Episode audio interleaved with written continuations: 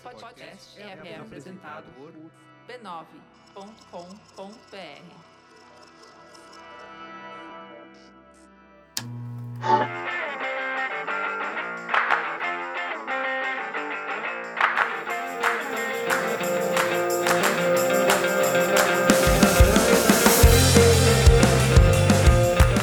começando mais um Spoilers Talk Show, um podcast do spoilers.tv.br, onde a gente conversa sobre cultura pop e televisão. Bem-vindo ao nosso primeiro podcast de 2016. Está começando uma nova temporada do Spoilers Talk Show. Muito obrigada por ter voltado. Servimos bem para servir sempre. Volte Se você sempre. estiver começando agora, ela também é um ponto de entrada. Então não Isso. tem problema. Seja não precisa ter acompanhado o plot da temporada anterior. Enfim, eu sou a Letícia. e o podcast de hoje é pra você que passou o começo do ano ou o fim do ano passado maratonando Making a Murder. Uma produção documental da Netflix que, mesmo que se você não tiver assistido, eu aposto que alguém falou com você sobre ela, você ouviu falar sobre ela. Ela conta a história de Stephen Avery, que foi condenado à prisão perpétua por um crime que ele pode ou não ter cometido. E é uma série que é, trouxe à tona o interesse das pessoas por histórias de crimes na TV. Crimes reais ou crimes fictícios, é, eles são praticamente a matéria-prima da televisão há muito tempo. São capazes de envolver um grande público, como poucos gêneros fazem, e deram origem a alguns dos maiores sucessos na TV que estão no ar até hoje. E no fim, como sempre, no bloco Põe na Lista, a gente dá nossas recomendações quinzenais sobre o que estamos ouvindo, lendo ou assistindo. Comigo na mesa hoje está o Denis, Olá. o Léo, Oi, gente. a Cris. Oi. E a presença silenciosa da nossa editora de som, Fernanda. Que hoje está silenciosa mesmo. Mas ela disse oi também. É, ela manda um beijo. Vamos pro crime? Vamos pro crime, vamos, cometê-lo. Que Não, bafo, né? Que bafo. eu gostei do que a Letícia falou como crime sendo a matéria-prima da televisão, é, do drama na Do televisão drama, em é. especial. Não que seja só em drama, tem muita comédia também que trata o assunto. É, obviamente, o gênero do crime não começou na televisão, o gênero do crime é muito anterior a isso, é a literatura, é, o- o- onde começaram as grandes séries sobre os crimes, grandes personagens sobre- é, que investigam crimes ou cometem crimes começaram na literatura.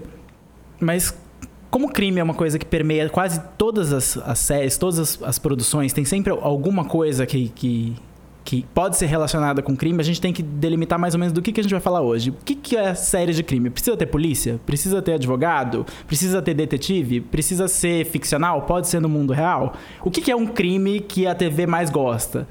É, É, não, fala, quando a gente diz que todas as séries têm crime de alguma forma, é porque se você olhar as séries mais bem-sucedidas da televisão hoje, as grandes franquias, as séries com maior audiência, são séries policiais investigando crimes.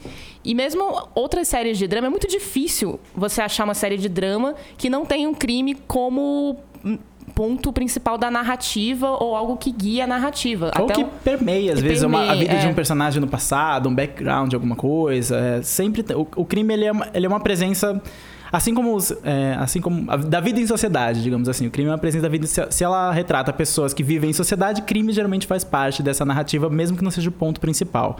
Os crimes que a Letícia está falando que são que rendem as maiores produções de maior audiência no mundo, geralmente é, acabaram vendo sinônimo de séries policiais, que são aquelas que a gente geralmente chama de procedurals, que é um, um, um termo que eu, que eu não, não sei se a gente tem uma tradução ideal para ele em Acho que dá pra português. dizer procedural. Procedural, é estranho. Procedural parece aquela epidural que você recebe quando tá grávida. O filho. Séries de investigação. Da... Que é uma coisa que começou na literatura, inclusive. É, começou na literatura e começou associada à, à literatura de crime. O proceduro começou sendo associado à literatura de crime, mas proceduro hoje em dia, na televisão, é muito mais amplo do que isso. Você pode ter um proceduro médico, por exemplo, ou você pode ter um proceduro de várias outras coisas Comédia também. de comédia que, que tem uma que é, na verdade é uma estrutura de episódio, é uma estrutura de história, que tem um- uma coisa a ser investigada ou resolvida e personagens que que tem essa missão de investigar e no final você tem uma solução desse, desse caso. É, E no episódio seguinte você vai ter outro caso com outro início, Exatamente. meio e fim. É como se procedural é, é um, é um jeito fácil de qualquer pessoa entrar numa, numa história sem que ela precise conhecer o todo dela. Porque a, a estrutura de um episódio vai contar tudo que você precisa saber sobre aquela história. E aqui, se você gosta daqueles personagens, você vai acompanhar os vários casos que eles vão resolver. isso também é conhecido numa expressão que a, a, a gente fala muito, geralmente para séries mais fantásticas, que é o monstro da semana. Então, toda, todo caso, tem, toda semana você vai. Aquela protagonista, aqueles protagonistas vão lidar com um monstro que eles têm que resolver, que pode ser uma metáfora porque eles estão vivendo na vida deles, etc, etc. Isso é bem diferente do que a gente tá vendo agora com Making a Murder, com The Jinx, com Serial, que começou na rádio, mas que meio Exatamente. que começou essa tendência. Mas antes, vamos falar um pouquinho sobre a história dessa, dessas séries de crime na TV. Nos Estados Unidos, é, crime era um. Além da comédia, que era fi- filmada ao vivo, crime era uma das coisas que mais se destacava nas primeiras programações das redes abertas nos Estados Unidos. Dragnet, que é uma série que virou até filme nos anos 90 e tem várias encarnações da série, ela teve várias temporadas que foram descontinuadas. Era uma série, originalmente não era nem ficcional, era sobre crimes reais reencenados e depois ela acabou virando uma série é, ficcional. E ela tem. Em todas as décadas você tem uma versão de Dragnet. Ainda não tem uma dos anos 2000, mas eu, não- eu acredito que ela vai aparecer. Agora é o momento pra ela Agora voltar, é o né? E ela gerou várias outras que eram mais ficcionais, mas baseadas em casos reais. Os Intocáveis é uma das séries mais famosas dos Estados Unidos. Virou filme, aquele com o Kevin Costner, que não sei se vocês assistiram. Eu assisti. É bom, é um bom filme. É um bom filme. É A série cena mais da- famosa, a série teve até um remake também, se, se eu não me engano, nos anos 80. É, e também era baseada em, em agentes reais, no- lutando contra a máfia na, na época da proibição dos Estados Unidos, mas evoluiu para se tornar uma série no- normal de pessoas investigando crimes pro FBI. É, a partir daí surgiram os grandes detetives para televisão nos Estados Unidos. O Kojak, que você já ouviu falar, pelo menos pessoas mais velhas chamam qualquer careca na rua de Kojak. Ele era um grande detetive de uma série americana. O Columbo. Nos anos 80, Miami Vice, que você também talvez já tenha visto o filme com Colin Farrell, que não tem muito a ver com a série, do Michael. Mann. É, é um, é um filme muito sério, um filme tenso. Não tem, Não tem muito a ver com a com a série, porque não a tem. É. série era mais de comédia, era de investigação, mas ela era mais engraçada, então era mais leve, as roupas eram mais horríveis. Sim. Afinal, anos 80. Afinal, Ele anos abraçava 80. mais o brega, por assim Aliás, dizer, como os sabe? anos 80 Como os anos mais o 80, brega. exato. E também marcou, marcou uma época da televisão em que as séries policiais eram esse alívio um pouco que você assistia, tipo, ah, vou ver esses policiais que eu gosto e conheço, que terminam com um trocadilho engraçado no final e resolvem um caso semana após semana.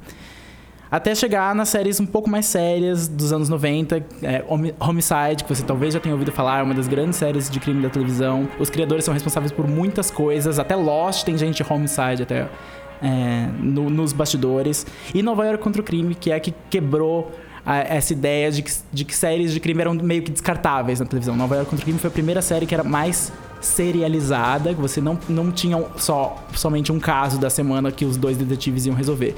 Você tinha um- a história deles, você acompanhava a- o drama da vida deles, o drama da profissão deles. Passou na Globo, ficou muito famosa aqui. Em inglês é N- NIPD Blue. Até um dos personagens participou de Friends uma vez.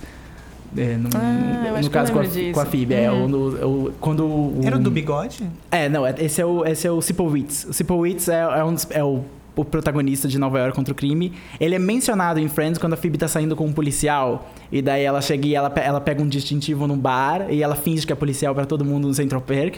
E aí um policial que era de, de Nova York contra o crime entrou pra substituir o Jimmy Smith, que tinha morrido na série. E ele falou, da onde que você é? E ela fala, ah, eu sou... Ela fala exatamente do departamento que eles são. E daí ela fala que o nome do parceiro dela é Sipowicz. E daí ele fala, ah, é, Tá, eu fiquei entendi. sabendo que o parceiro dele morreu. Dela, é, foi muito triste. Eu lembro disso. Nova York contra o crime era uma presença constante na televisão. Foi a Sim. grande presença. E assim, na, na mesma época que apareceu Nova York contra o crime, também apareceu uma das maiores franquias de crime da televisão, que foi Law and Order. Começou em 1990, rendeu um monte de outras franquias. A mais famosa é a Law and Order SVU, que tá no ar até hoje.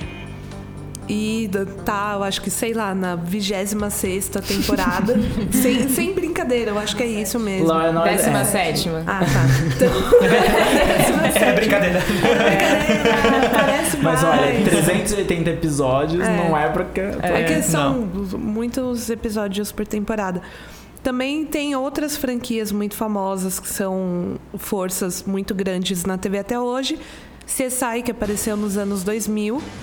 Também teve CSI Las Vegas, CSI Miami, CSI Nova York, com Gary CSI Nova Sinise, York. É, a mais famosa foi a CSI Las Vegas. que era só CSI. que era só CSI, rendeu muito. É, perdeu um pouco da força dela quando o William Peterson saiu, mas ainda é bastante grande. Não rende mais tanta atenção para atrair, por exemplo, o Tarantino dirigindo Sim. o episódio Sim. Mas especial. isso O aconteceu. episódio Isso aconteceu mesmo. O episódio e em que foi o Nick é incrível. enterrado Foi vivo. ótimo, é verdade. Foi um episódio duplo que rendeu até DVD separado depois, só desses episódios que o Tarantino dirigiu. E também outra franquia muito grande é Criminal Minds, que apareceu em 2005, que tinha uma Agora tá virando uma franquia. Agora tá virando uma franquia, já tem duas franquias. é, Que tinha o Mandy Patkin, né? O Sol, Sol de de Homeland. Homeland. É, o Sol de Homeland.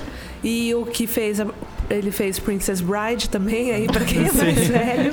É, e obviamente ele saiu da série, porque ele nunca fica na mesma série por muito tempo, mas ainda tem uma força grande, passou por alguns problemas. Teve uma época que eles demitiram todas as mulheres do elenco, deixaram só duas por redução de gastos. Claro. E aí as pessoas na internet se revoltaram, fizeram baixo assinado e eles recontrataram as atrizes que tinham sido demitidas, que estão lá que- até hoje. Sendo que Criminal Minds, Law and Order e CSI são as maiores audiências globais Sim. dos Estados Unidos. Fora dos Estados Unidos, elas fazem muito sucesso. Nos Estados Unidos, NCIS é a NCIS, maior audiência até hoje, né? Eu me surpreendi, eu pensava que ia ser uma série como Game of Thrones, uma coisa que não tá nem perto de ser o que Não, Game NCIS. Não, não, eu pensei que, sei lá, seria que mais teria respaldo, assim. Mas sabe? é a questão é que nunca seria como Game of Thrones ou até The Walking Dead, porque essas séries, elas além de estarem há muito tempo e elas serem estabelecidas desde 1990, elas passam na TV aberta. Game of Thrones é Sim, premium tem cable, é, é verdade. é o cabo, é a TV a cabo mais cara dos Estados Unidos. Então não tem como ela ser a maior audiência sendo Sim. a TV a cabo mais cara. E se você for parar pra pensar também, Game of Thrones é um interesse muito específico. Você tem que gostar de fantasia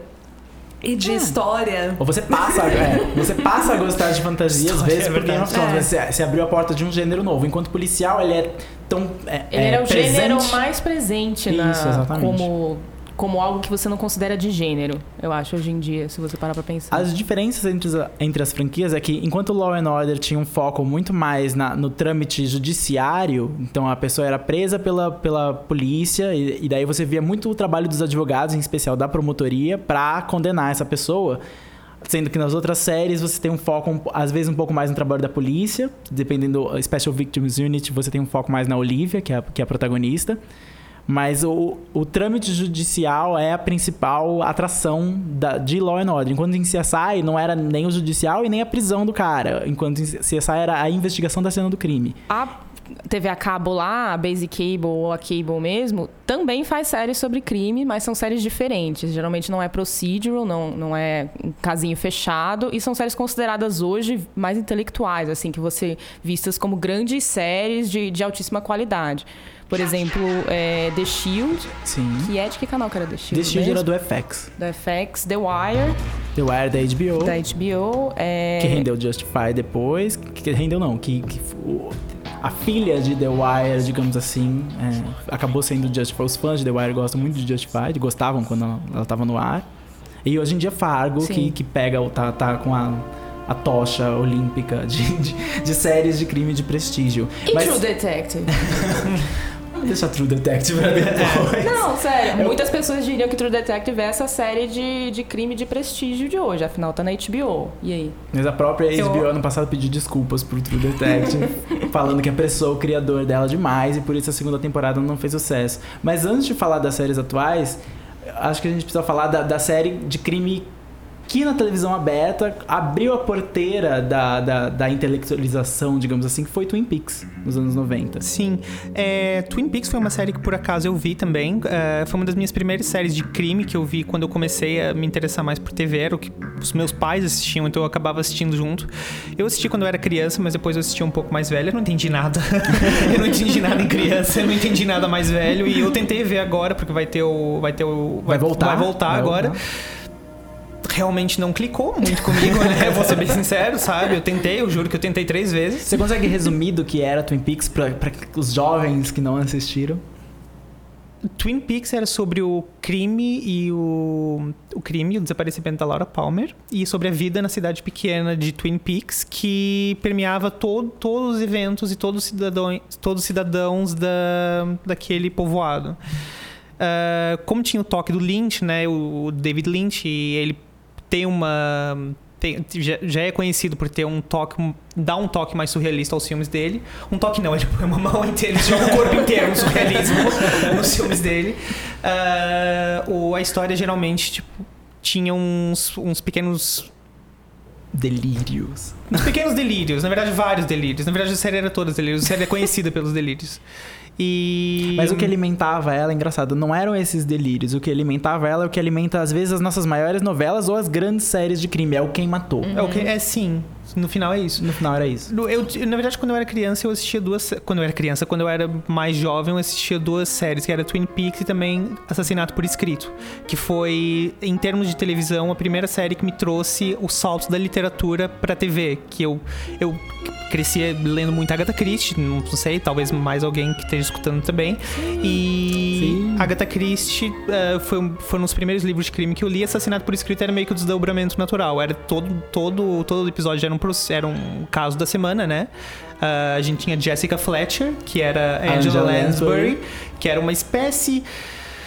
No fundo, no fundo, era, era uma cópia da Agatha Christie. Ele nasceu como cópia da, da Agatha Christie, mas nas- ganhou sua própria vida. Então, esses foram os primeiros primórdios do. E era uma série, era- uma série meta, né? Era uma série, era uma série policial sobre uma autora de, de livros De livros policiais, que policiais. resolvia crimes. que resolvia crimes. Porque o crime é tão, ele é tão presente na televisão que você, para você contar uma história nova, você tem que trabalhar um pouco.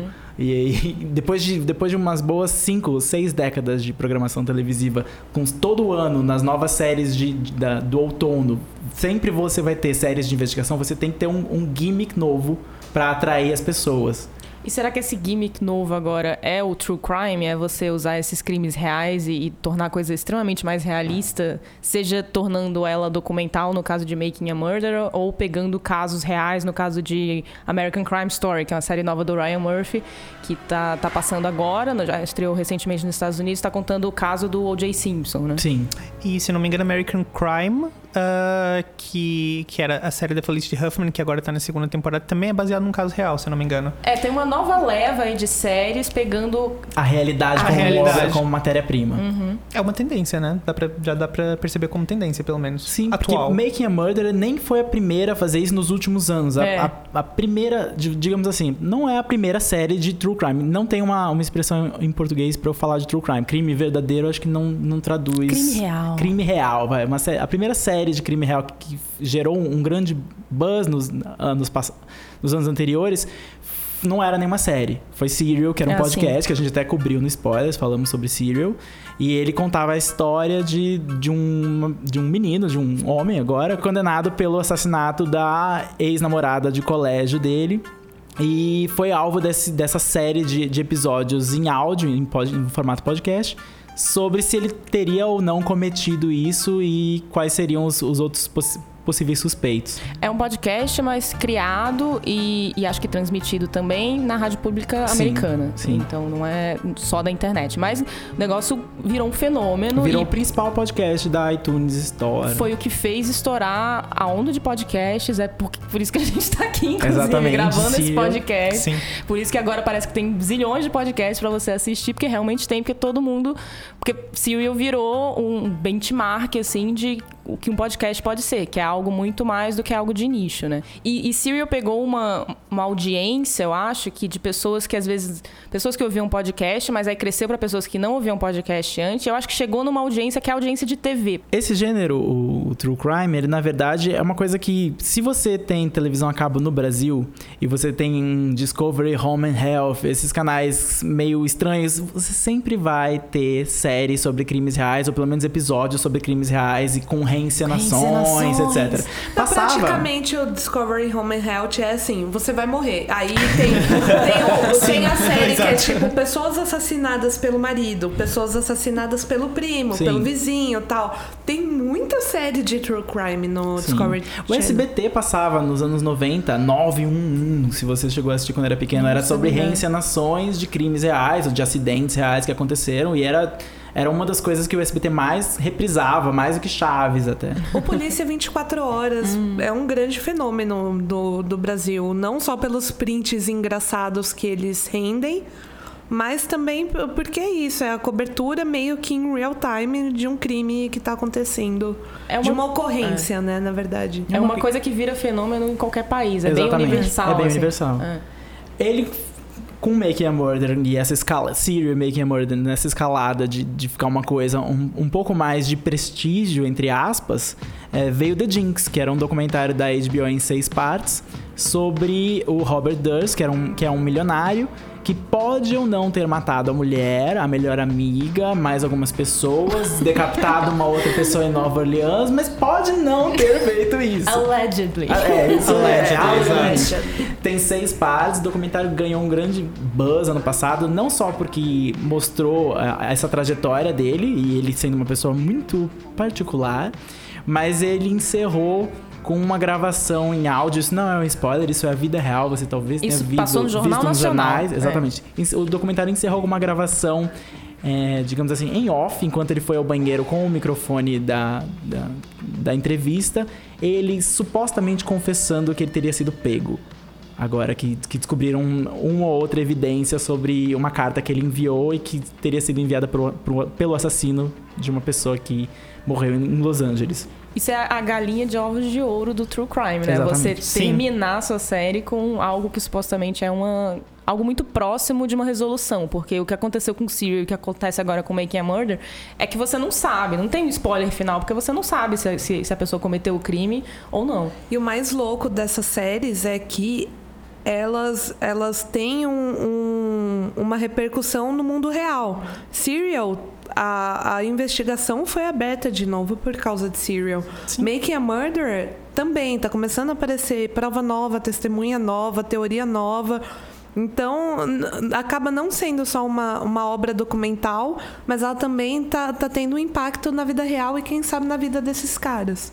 Sim, The Jinx foi, na verdade, é, quase simultâneo com o próprio julgamento, né, do Robert Durst, se não me engano. Ou, Um- tipo, ele bateu com a data do julgamento ou, de alguma forma, ele Eu poder sincronizou. falar isso. Um dos julgamentos Um em que ele dos. está envolvido. Ele está Tá. envolvido em muitas coisas, Sim. são muitos casos. Ele foi absolvido de alguns casos, inclusive. Ele, foi, ele, ele chegou a ser pego é, no começo dos anos 2000, porque ele fugiu de, uma, de, de um, de um mandato policial Sim. que, que ia colocar ele em prisão preventiva. E daí ele foi pego porque ele estava numa identidade falsa no meio dos Estados Unidos e ele coincidentemente matou o vizinho. e Opa! é, aconteceu. Ele Desculpa. é tipo aquele cara de The Good Wife, né? O- Eu acho aquele... que o cara de The Good Wife Foi inspirado nele, Foi não? inspirado não, é nele. possível. Ele pode ter O- sido Como é que é o inspirado. nome do cara de The Good Wife? É Colin alguma... Colin Swin. Colin Sweeney. O Colin Sweeney. Colin Sweeney de The Good Wife é com certeza uma inspiração nele. Mas a questão é que nesse caso que ele foi pego pela morte do vizinho, ele foi pego, ele de fato matou o vizinho, isso não é alegadamente. Só que o tribunal no Texas, Tex, eu não sei se eu tô falando Texas, acho que é Texas, é, é, absolveu ele por legítima defesa. Porque, claro, acontece, é, acontece. Texas. Sim, acontece. Enquanto, Pois Texas. enquanto Steven Avery, que Texas não é and dono, Texas. que não é dono de parte do novo edifício do World Trade Center, como o Robert, a família do Robert Durst é, foi preso e está lá. Então, Esse é um ponto que Making a Murder tenta mostrar. Making a Murder acaba sendo até menos sobre quem matou a, a vítima, que é a Teresa Halbach, Halbach, né? E até porque, e aí essa é uma crítica que tem sido feita a Making a Murder, até porque o, parece que o- os documentaristas já têm uma, uma, uma teoria própria de que o Stephen Avery não matou ela. Então eles já chegam com essa teoria e aí ele- o foco deles não é provar quem matou a, a, a Teresa no lugar do Stephen Avery, é apontar o processo todo do, do, do, do e julgamento e, como do a justiça caso. foi fracassou. Isso, e como a justiça falhou várias vezes ao longo da vida do, do Stephen Avery.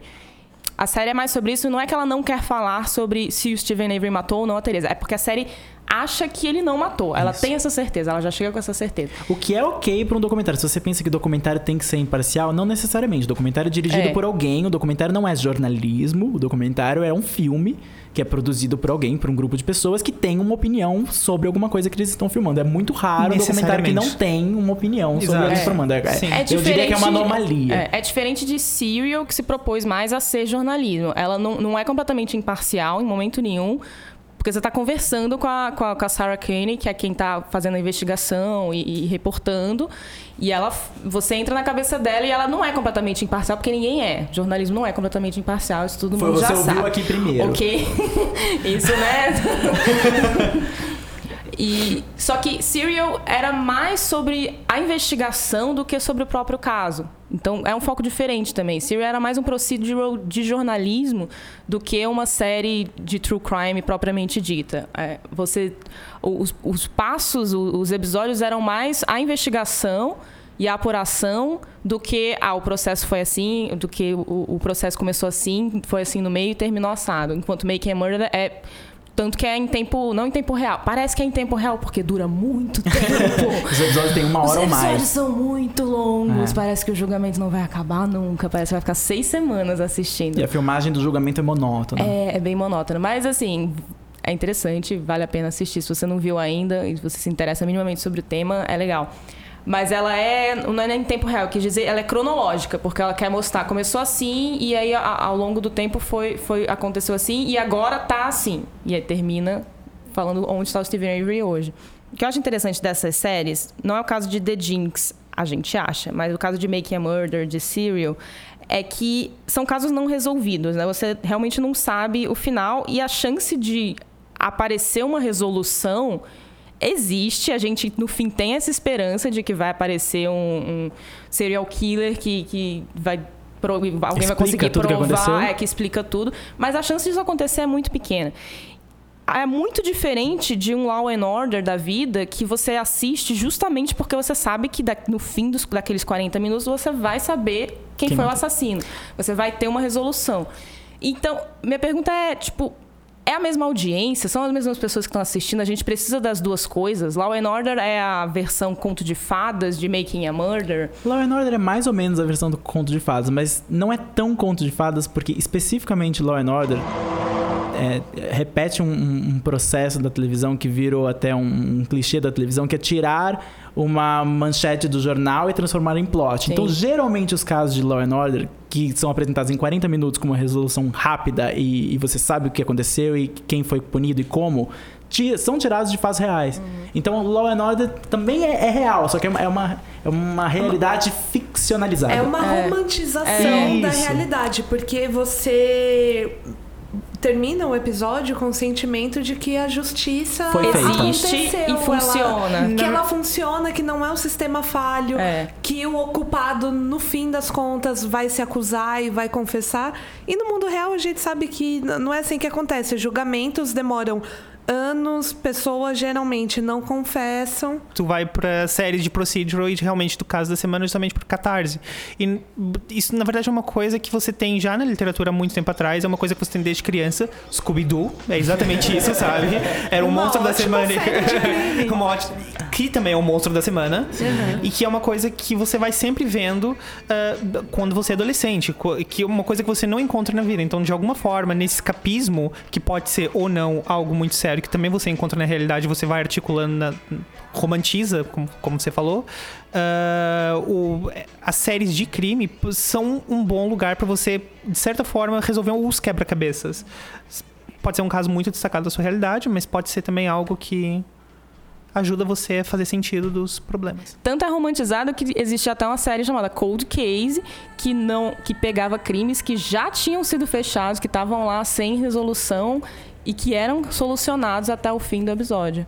O que eu acho interessante é que por muito tempo você tem essa versão romantizada que dá uma certa catarse de saber que, que a justiça funciona, enquanto no mundo você tem mais e mais casos sendo expostos de como a, a justiça não funciona. Você não precisa de making a murder. Você pode só ver Ferguson, todos os casos de, de negros que, que levaram tiro nos Estados Unidos, o Bill Cosby que está solto até hoje, chacinas aqui no Brasil mesmo, entendeu? Você tem muitos, muitos casos provando que a justiça não funciona. Você não precisa assistir Making a Murder e ficar revoltado por causa do Stephen Avery.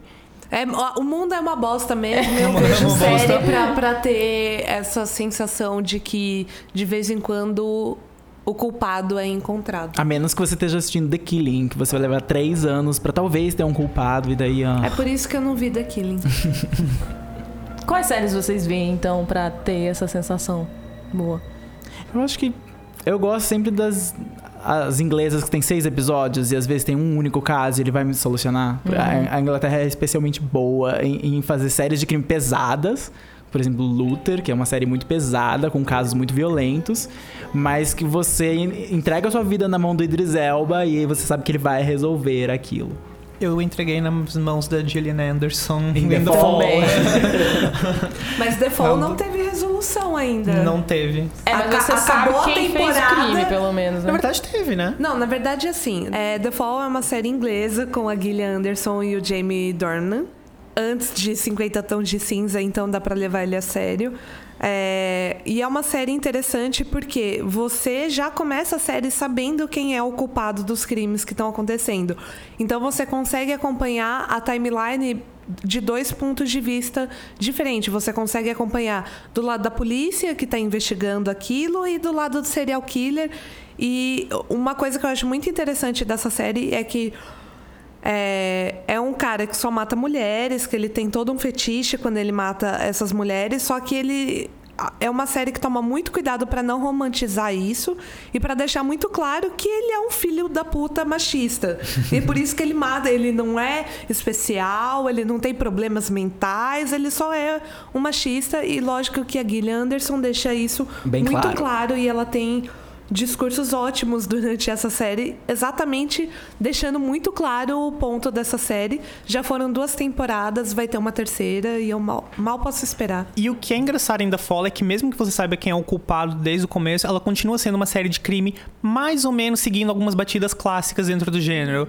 Então, ela deixa de ser menos sensacionalista, porque não, o- a identidade do assassino não depende, não depende da identidade do assassino, mas é um estudo de personagens sobre duas pessoas que são polares opostos, mas mesmo assim, mesmo que você saiba desde o começo que eles são pessoas muito diferentes, estão ambos bastante cientes da situação em que eles se encontram, isso não impede com que eles continuem caindo nas mesmas, nas mesmas armadilhas do gênero. Sim. A Inglaterra anda se especializando em contar histórias de crime que não vão necessariamente pelos caminhos que você imagina que elas irão, mas que ao mesmo tempo não, não destoam tanto a ponto de ser outro gênero. Broadchurch fez a mesma coisa que The Fall no sentido de ter é, o ponto da investigação. Eu queria saber quem matou um, o, menino, a vítima. Mas voltou para uma segunda temporada em que você já sabe quem é o assassino e agora é apenas a série do o, apenas o julgamento dele. É uma temporada inteira de julgamento do assassino. E você vê como a justiça pode falhar mesmo depois que o criminoso real é, é, é- é pego. É, foi é muito interessante. Vai voltar para uma terceira temporada e vai começar meio que do zero, porque isso já foi resolvido. Qual é a terceira temporada, a terceira etapa depois do julgamento de uma pessoa? A sorte é que de séries de crime é que eles podem simplesmente cometer um outro crime, Exatamente. começar tudo de Sim. novo. Ou ser uma antologia como True Detective. E American Crime Story e American Crime, as duas séries novas que também vão ser antologias. Mas antes da gente sair do Reino Unido, vamos aproveitar que a gente chegou lá e falar de todas as adaptações de Sherlock que existem. Ah. Existem principalmente na televisão. A gente tem Sherlock, a gente tem Elementary, A gente tem, na verdade, toda série. Castle. Ah, não, é, coisas estão no ar. É Castle. Tudo que já foi feito. todas as séries que tem um detetive genial, ele sempre é o template do Sherlock Holmes. Ele é sempre o Sherlock Holmes de alguma maneira. Até porque já caíam em domínio público. Exatamente. Então, é ele, é um, ele é um personagem que o Conan Doyle criou para o mundo e o mundo se utiliza dele para sempre, se utilizará dele para sempre, porque a, a ideia de ter uma pessoa genial que resolve o crime, enxerga as coisas que ninguém enxerga, é sempre fascinante para televisão. Com seja, dedução. Isso, seja ela num, num procedural criminal, seja ela dentro de um hospital como House, seja ela numa série de comédia, é, sempre ou num desenho japonês, o Sherlock Holmes ele sempre vai ser reinventado, então ele nunca vai deixar de existir. É uma tradição que nasceu na Inglaterra, né? Tem raízes literárias, ahn, que também nos deu Agatha Christie e com ela as séries do Poirot e do da Jane Marple, né? Que continuam, que continuam também sendo uma tradição, né? Muitos atores, inclusive, já passaram por um certo treinamento pro, pela série, né? Que até hoje a gente conhece. E se espalham pelo mundo. A França é muito famosa por. Se você tem GNT em casa, você já se deparou com alguma série francesa em que tem um investigador francês brilhante que resolve crimes. Vários. é, a Dinamarca é muito famosa por suas séries criminais em que algum, algum investigador muito famoso está resolvendo crimes. Isso é uma coisa. Isso é um, um clichê comum que sempre vai ter audiência, sempre vai ter público. E é sempre interessante. Sei, eu gosto do- da pessoa genial que resolve crimes. A Suécia é, bom- é muito boa pra isso também. Os Borgen, as séries deles. É, e aí, entrando nesse assunto do Sherlock, a gente sabe que tem muita. Ele é inspiração para muitos personagens diferentes, para muitas adaptações, mas se a gente for pensar nos tempos atuais, acho que o maior twist do, do Sherlock foi o Sherlock da BBC, com o Benedict Cumberbatch, produzido pelo Stephen Moffat. Steven Moffat. Moffat. E porque ele trouxe. É um personagem que todo mundo conhece, é bem óbvio que é o Sherlock, afinal chama Sherlock. Mas ele trouxe a coisa de. É um Sherlock do mundo atual que usa tecnologia para solucionar os crimes dele. Então, sim, ele é muito inteligente, ele consegue ver coisas que ninguém mais vê, mas ele também usa internet, também usa celular a favor do que ele está pesquisando. E não só isso, a gente tem adaptações modernas de Sherlock, mas o Sherlock da BBC foi a primeira a usar a tecnologia e, e- e todo esse recurso visual para inserir dentro da história. Então foi a primeira a colocar a mensagem de texto na tela. Ou quando ele entra na- e, e também assim, quando ele entra numa sala, meio que eles desenham com- qual é o processo de pensamento que o Sherlock está tendo para conseguir desvendar aquelas pistas. E foi muito interessante. É uma série que acabou ou não acabou, ninguém Nunca sabe. acabará. Nunca saberemos. Vai sempre Quando vai continuar. aca- alguém vai ter que morrer para acabar essa série, eu acho, assim, na vida real. Steven Espero que. É, provavelmente. Mas é, foi um marco muito interessante no, no personagem Sherlock, porque a gente sabe que tem um monte de adaptações, adap- adaptações muito boas, inclusive. Mas essa, eu acho que. Eu sinto que foi a que de fato trouxe o Sherlock pro, pro mundo que a gente vive hoje. A verdade é que é difícil falar sobre esse tema brevemente, porque tem muita coisa pra falar, tem muita série sobre isso. Então, fala aí nos comentários quais séries de crime você tá assistindo agora, qual que você gosta mais, por que, que você gosta dela, já que são todas sobre crime, o que, que faz você gostar mais dela e não de outras? Além de ser um tema amplo, é um tema denso, então agora a gente vai fazer uma rodada de perguntas para espairecer, para deixar o clima um pouco mais animado. Quem ouviu no fim do ano passado, a gente fez um podcast especial, Spoiler Shots Show.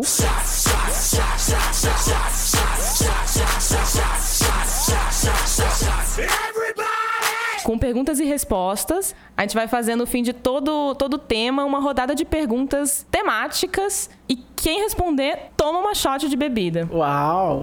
Às vezes é só água. fazendo isso antes. A Cris tá fazendo isso desde o início da gravação. verdade, você tem que adivinhar quem estava bêbado. É um quiz. Alguém tomou uma shot toda vez que a gente falou a palavra crime. Adivinhe quem foi. Gente, eu não tenho problema com alcoolismo, tá? Eu posso parar quando eu quiser. Tá, mas a pergunta é: Se você pudesse escolher dois personagens que não são de séries de crime para resolver casos, quem seriam? E que tipo de caso eles resolveriam? Vai você, Denis. Bom, eu escolheria a Jessica de Fresh of the Boat, que é a mãe da família. Maravilhosa. Junto com a Cookie, que é a mãe da família de Empire, para viajar o mundo resolvendo crimes de fraude. As duas são perfeitas para resolver fraudes de colarinho branco. Eu queria, eu queria exatamente isso, elas viajando o planeta. Uma vestida esta- extremamente modesta, porque ela é pão dura, e a outra extremamente gastando o dinheiro do governo. Que governo seria? Não sei, seria uma agência internacional que empregaria as duas. Elas... a ONU? Seria trabalhando para a ONU resolvendo crimes de fraude. Essa seria a minha dupla perfeita, meus True Detectives. amei. Você, Léo. Eu posso escolher dois personagens da mesma série, se é uma dupla? Pode, eu também vou. Então, eu esco- escolheria a Patsy Edwina Jeb Fab pra resolver todo tipo de casos de crimes, inclusive crimes contra a moda, que é o que elas, inclusive, estão na profissão. Ah, eu gostaria de ver elas resolvendo exatamente o mesmo tipo de crimes, mas eu.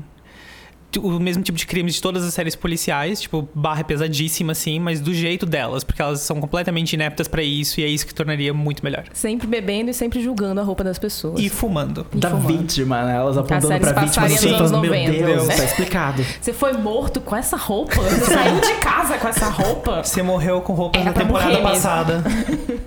E você, Letícia? Eu também quero duas personagens da mesma série. Eu queria Abby e Ilana de Broad City resolvendo.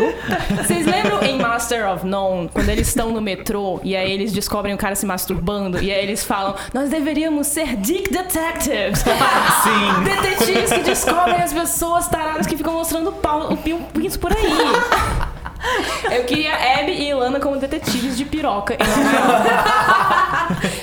Eu pagaria pra ver essa série. Eu também. Eu acho que isso já poderia ser um episódio de Broad City. A gente devia vender essa Sim, ideia pra elas. Vamos, Eu, vamos eu consigo um ver isso acontecendo. Cris, e o seu? O meu seria também de dois personagens da mesma série, que é a Lucille 1 e a Lucille 2 de Arrested Development, é, tentando resolver casos de falsidade ideológica. E fraudes contra o governo. Meu Deus, Pois sim. sim, Sim. sim. Meu dinheiro, tô, tô jogando meu dinheiro, eu quero ver essa série. Mas aí, o que aconteceria? Quando elas achassem o culpado, elas obviamente iam pedir suborno pro cara. pra ele são não ser entregue. Mas claro. afinal, os Corrupção. diamantes não se pagam, né? Alguém precisa dar dinheiro. Então essa seria a minha série. Ótimo, ótimo. ótimas Sim. ideias. Antes de propor na lista, falando em crime, que aliás é uma coisa que a gente não tá cometendo, nem quer cometer. A gente podia estar roubando, a gente podia estar matando, mas a gente tá aqui pedindo humildemente pra você entrar no nosso Patreon. Sim, esse momento chegou. Esse momento chegou, gente. O podcast fez um ano.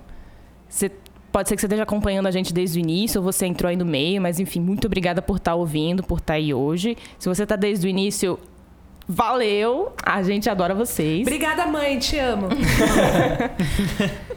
E a gente quer fazer algo melhor ainda. No fim do ano passado, a gente fez uma pesquisa para saber mais ou menos o que vocês acham do podcast. Vocês deram suas opiniões aí de como a gente poderia melhorar. E a gente quer tentar fazer uma coisa mais legal, mais bacana, mais profissional.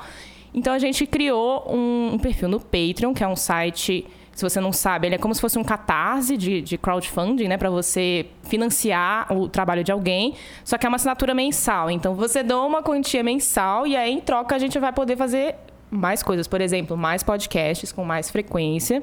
E você vai ganhar mais coisas, você talvez, talvez um podcast maior para pessoas que assinam a gente. E uma coisa que a galera pediu, que a gente quer muito fazer, um grupo no Facebook pra gente conversar com vocês diretamente, pra vocês sugerirem pauta, a gente falar sobre séries e outras coisinhas. Tem muitas Além de coisas. acesso a mais conteúdo também. Isso, você pode receber o podcast antes. Então, se você quiser ajudar, quiser virar o nosso patrono, entra lá no www.patreon, P-A-T-R-E-O-N.com, barra spoilers TV. Tem o link no, no post, no, no seu próprio aplicativo aí de podcast deve estar aparecendo. Dá uma olhada lá nas nossas recompensas e no nossos, nos nossos objetivos e vire nosso patrono. I need a dollar. Vem, É, aí entrou. Por favor, gente, vire nosso patrono. E agora vamos pro último bloco, então. Põe na lista. Denis, o que, que você põe na lista? Bom, o que eu vou pôr na lista é, é um livro. É, para variar, eu- ano passado eu recomendei Marie Kondo e eu ainda não saí um pouco da autoajuda. Mas é uma autoajuda legalzinha. É, se chama Como Ficar Sozinho. A autora é a Sarah Maitland. É, é um livro sobre solidão e ela faz um recorte histórico sobre solidão. Ela chega e, e- e faz uma reconstituição de como começou é, a ideia de que a solidão é uma coisa ruim. Então ela vai desde a antiguidade clássica, passando pela Idade Média e hoje em dia, a, modernidade, a cultura pop, como solidão é representada na cultura pop e como é uma coisa boa e saudável, mas que a sociedade está sempre em conflito com as pessoas que querem ser solitários, os eremitas, eles são sempre pessoas que estão fora.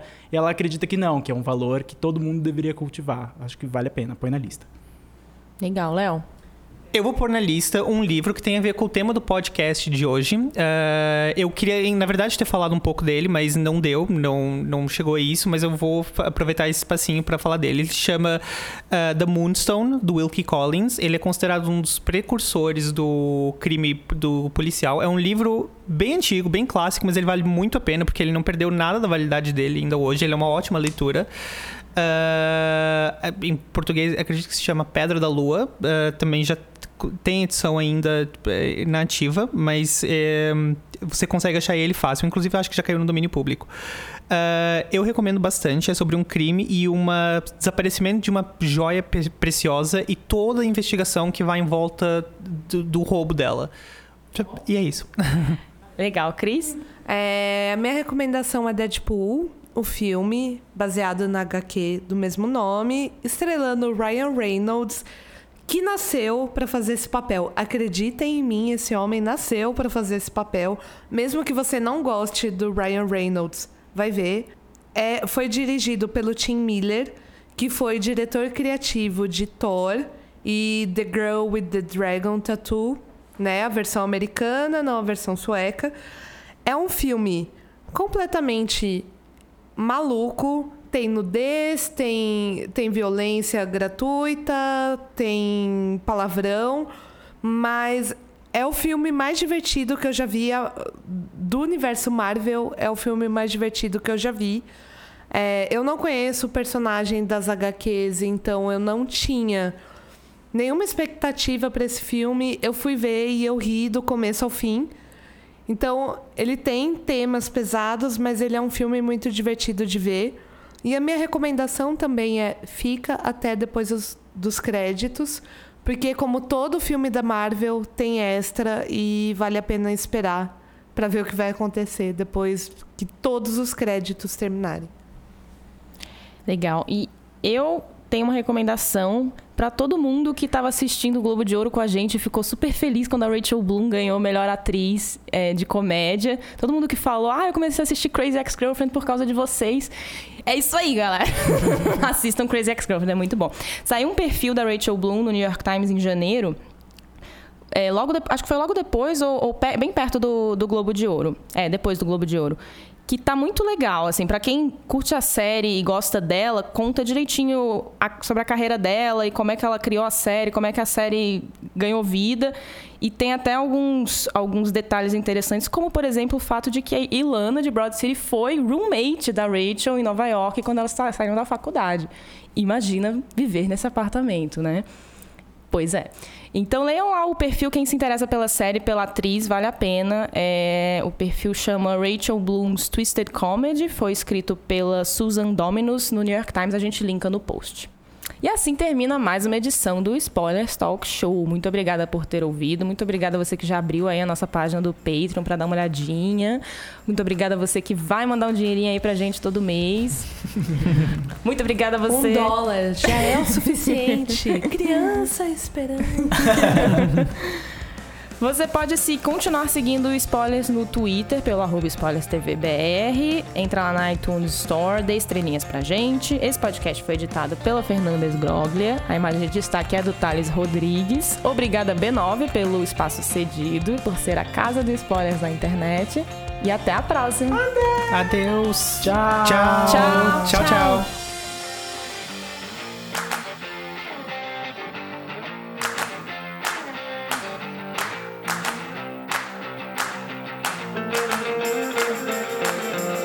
Cometam crimes. O crime Tchau. não compensa. Não compensa. Tchau. A não ser que vocês queiram roubar um banco pra dar dinheiro pra gente no Patreon. Daí tudo bem, daí tudo bem. Eu tô muito bêbada. Eu sempre percebi. Tô percebendo.